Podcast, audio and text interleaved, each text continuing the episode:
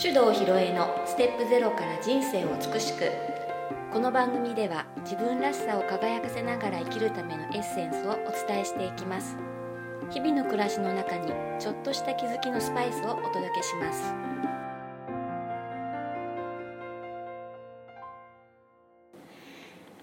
それでは今日もネイチャー理論マスターコーチの手動ひろえさんにお話をお聞きしていきますこんにちははい、こんにちは、ひろえっちです。はい、かおりん。です。えっ、と、今日のテーマ、はい、はい、今日のテーマは何にしますか。音の魔法。音の魔法。 どんなテーマですか、これ。ね、あのーね、ここまでね、うん根気よくおお付き合いいただきありがとうございます。まだはい始まったばっかりだね。はい、えっ、と、結構ね、あの、これ聞いた方からも言われるし、うんあと、なんか講座とかうん、研修とかで喋ってる時にも言われるんだけど。はい、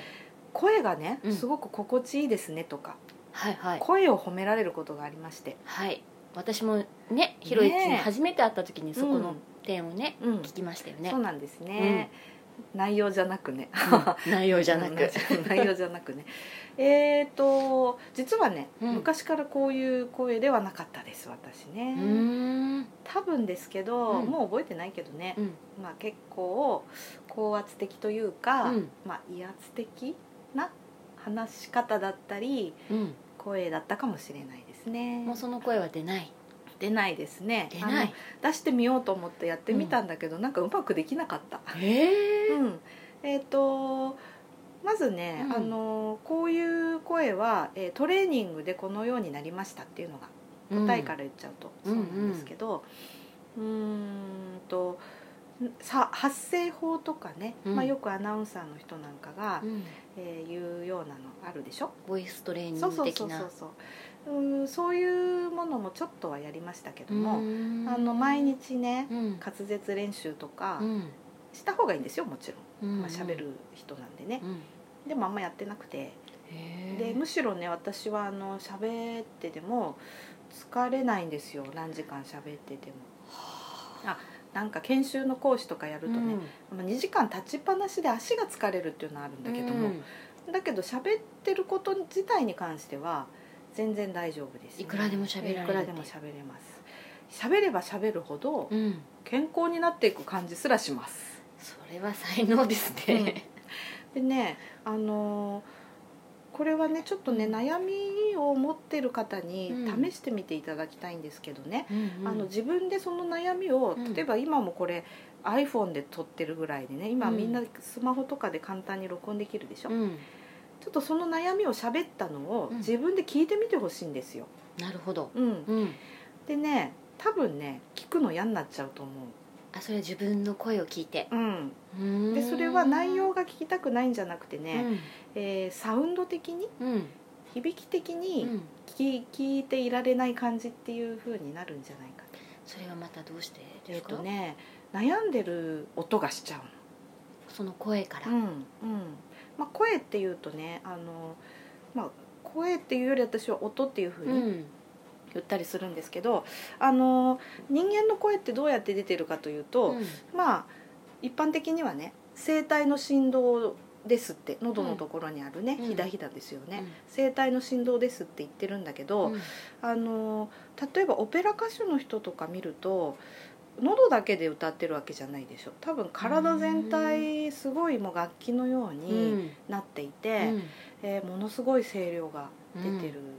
わけですよ、うんだからねあの声帯の振動で口から出てるっていうだけではないと思ってるんですねほでその証拠に自分の録声を録音したのを聞いてみると、うん違和感があるでしょ、ーうんうんうん、違うって思っちゃ思うっちゃうよね、私ね自分の声録音したやつ聞いても、うん、うん、ほとんど違和感ないというか同じように聞こえるの、えうんー、うんでこれはね昔は録音した声はなんか気持ち悪いって思ったんだけど、うだんだん自分で話しながらリアルタイムに聞いてるサウンドと、うん録音したの聞いてるサウンドの差がなくなってきたんだよね、へうーんでこれはあの自分の声を聞く時というのは、うん大半をうーんと骨の振動で聞いてるわけですねうん、あ骨の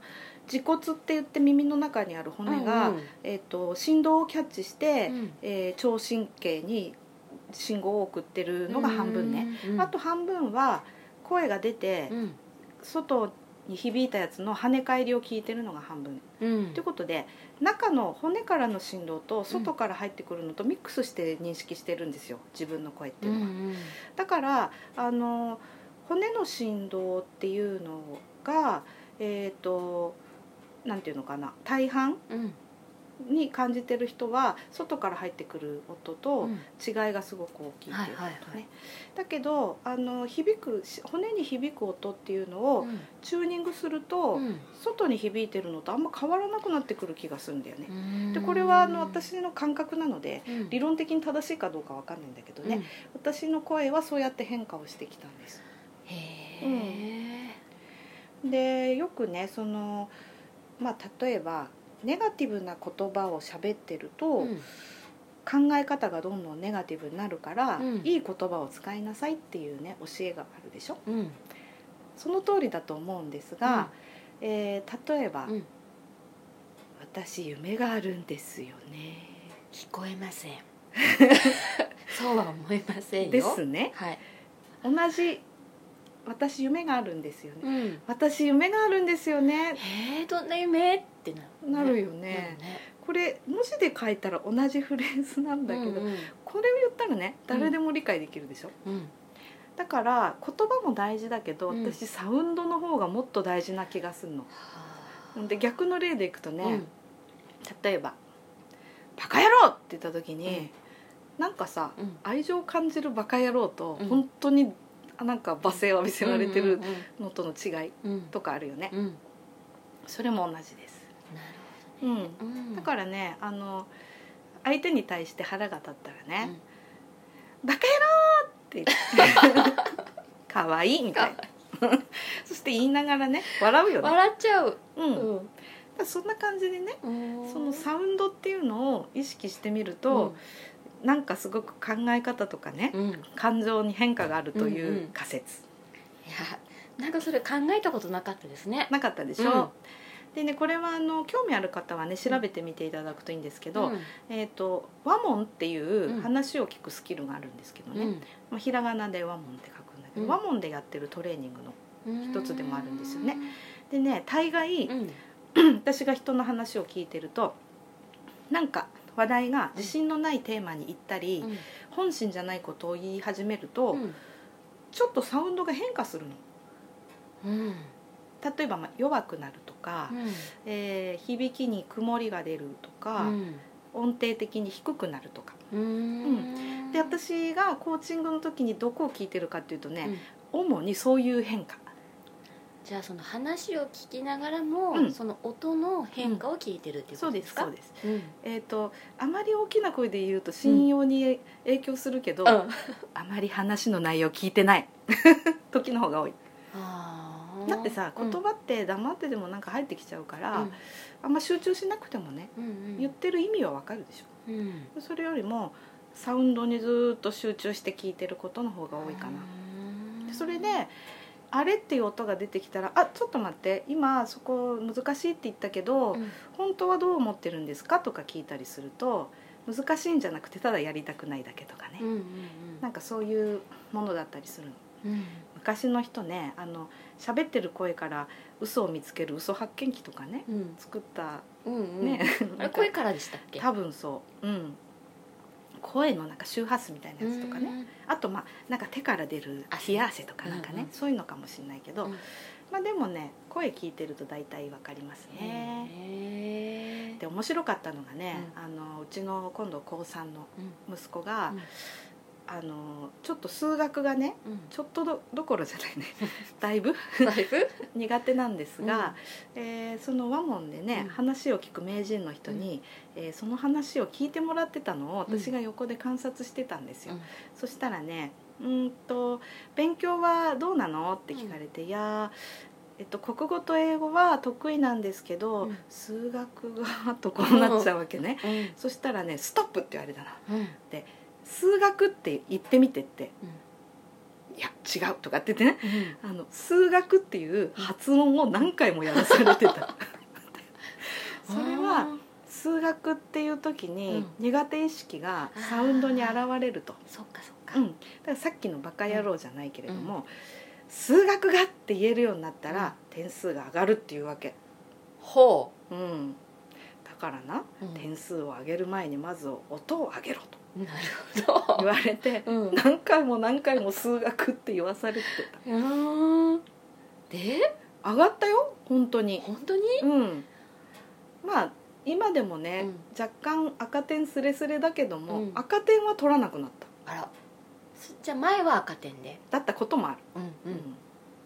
だからねあながちねうんバカにできないぞと音を上げろと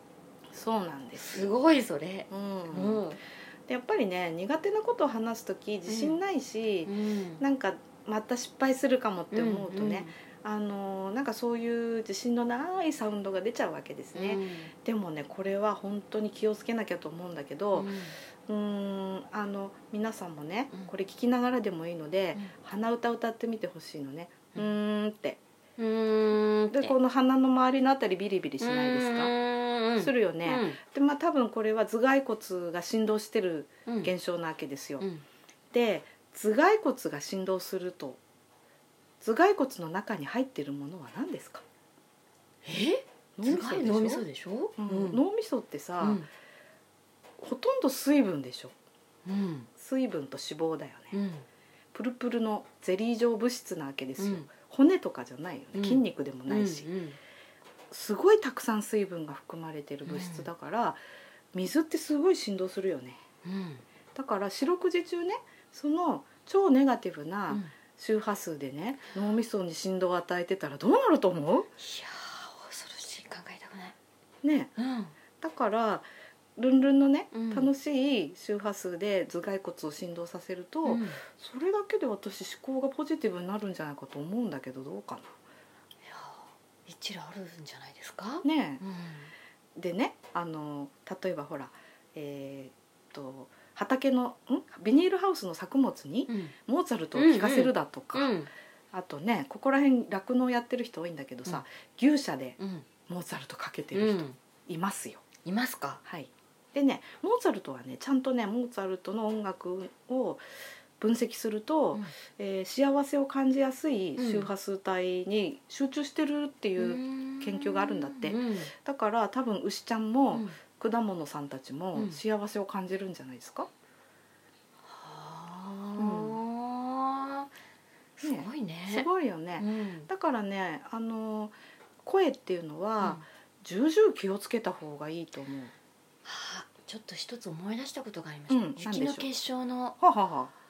聞いたことなかったです。あのバカ野郎っあって言ったお水とうんそうじゃないお水で結晶を作ったら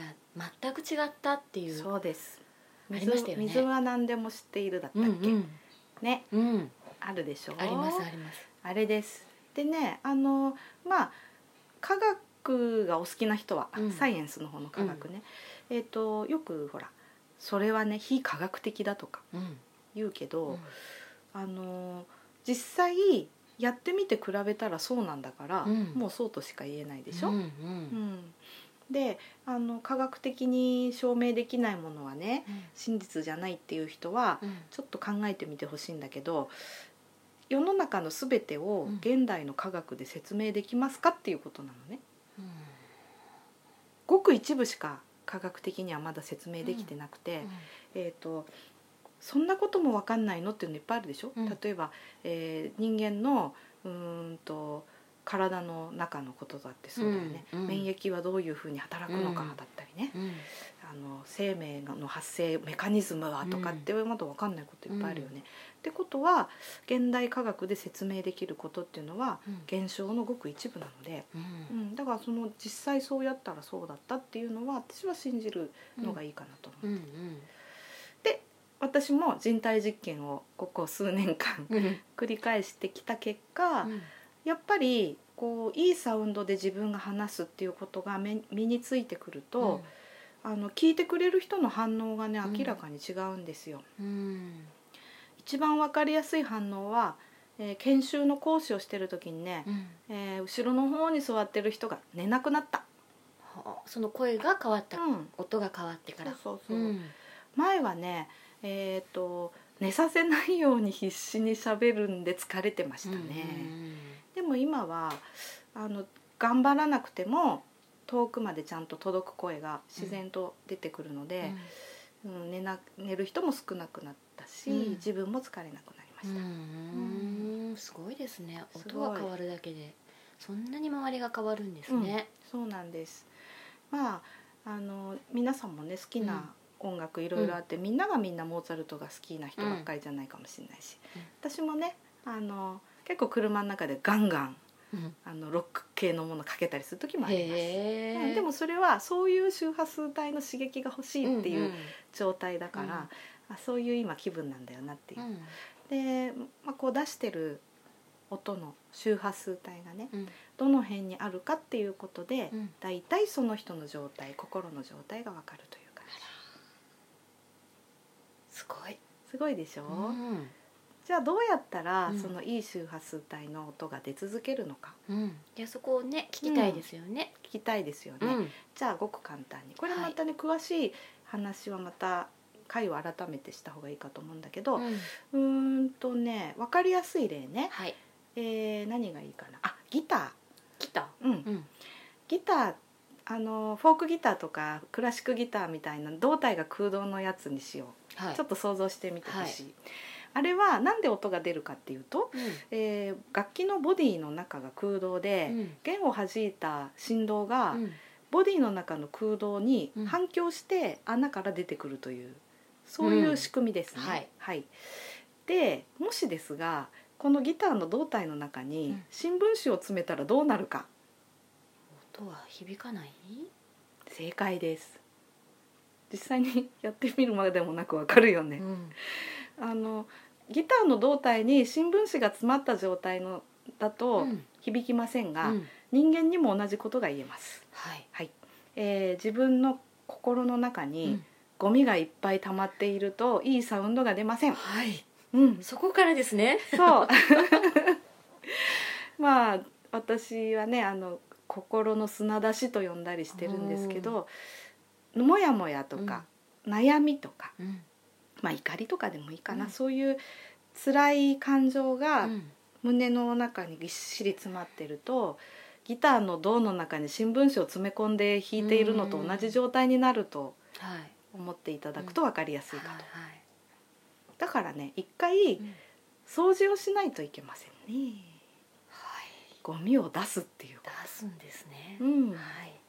で自分がうんこうすごく響く楽器の状態になる、うんうんもうイメージですねもうそうそれもねうんはいということで、うんまずは自分がその心のモヤモヤを全部吐き出し切るとうんクリアな音が出始めます。出さないと出ないんですねそあるまんまは、うんどんなにそれは出したとし声をうん音を出してもう、うん、響かないってことですね。そうなの。うん。だからね、心のモヤモヤを、えー出し切った人ってね、うん本当に爽やかな音がしてると思うよ。だからかカオリンがら、うん、特に何もトレーニングしてなくてもすごくいいサウンドが出てるのはね、うん、あの前回も話したけど。はい。あの楽しんでるからねレッツエンジョイができてるから,、ん、だからそのたまにやっぱりね心のゴミはたまるよありますよ。うんはい。でもさうん。楽しんでるうちにそれポイってなんかなくなるでしょわかんないうちに知らないうちになくなってる。うんうん。だからねいつもいいサウンドが出てるとう思うんだよね。んだからその例えばすごく高圧的なでおっかない音だなとかうね、ん。あとなんかすごい聞き取りづらいなとかね、うん。そういう人はなんかそういう要素がね楽器のボディの中に詰め込まれていると思う。なるほど。ちょっと人の声を、うん音を聞く時のちょっと変わりますね。そうそうね。でねそれはあの、まあ、一番いいのはね、うん。話を聞いてあげることなんだけど、うんそうじゃなかったとしても、うんこっち側からね、うんいいサウンドを投げ続けると、うん共鳴っていう現象が起きるでしょ、うん。だからあの「おはようございます」みたいな人にうん。 「おはようございます」って言い続けるの。求めないでね。うんうん、うん。まずは。そうするとね、うん。こっちが「おはようございます」って言ってんのに「うんおはようございます」ってうん返すのだんだん辛くなってくるから人は。はだってハーモニー好きでしょみんな、うんうん不協和音よりうんハーモニーの方が好きだから、だんだん近づいてきてくれると思う、うんなるほどねまずは砂を出してはい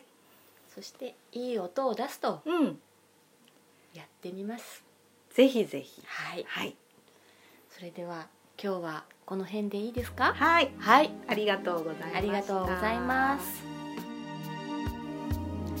この番組では皆様からのご意見ご質問を募集しております宛先はメールアドレス info office 響き .com info